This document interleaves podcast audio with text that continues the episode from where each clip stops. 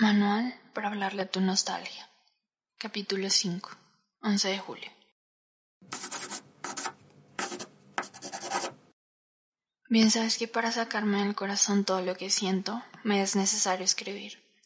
Aún no tengo claridad de cómo empezar a redactar todo lo que siento en el corazón las cosas que me hagan en este momento.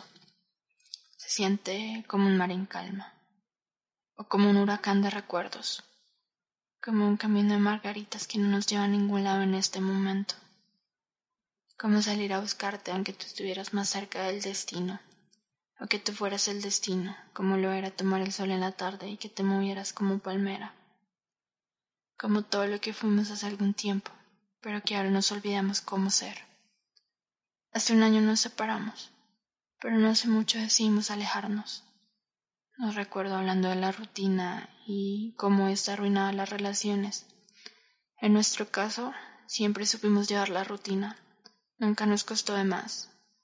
Lo que nos acabó fue olvidarnos de nosotros. No sé. Dejar de intentarnos, quizá. Asumir lo que no debíamos. Nos dejamos de buscar y, por supuesto, nos dejamos de encontrar. Es curioso ver cómo desde hace tanto tiempo dejamos de estar en la misma página que lo dejamos de estar un día para no volverlo a estar jamás.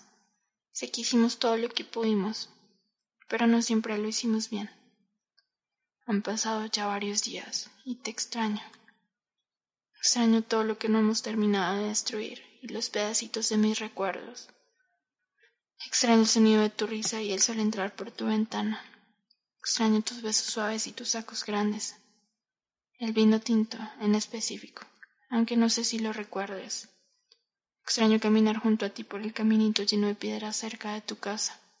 Y extraño el sonido que hacías en las piedras solo porque sabías que me gustaba.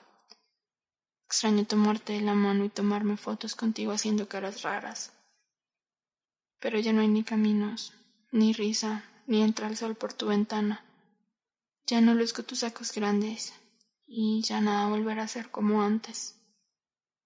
Cuídate y sé feliz.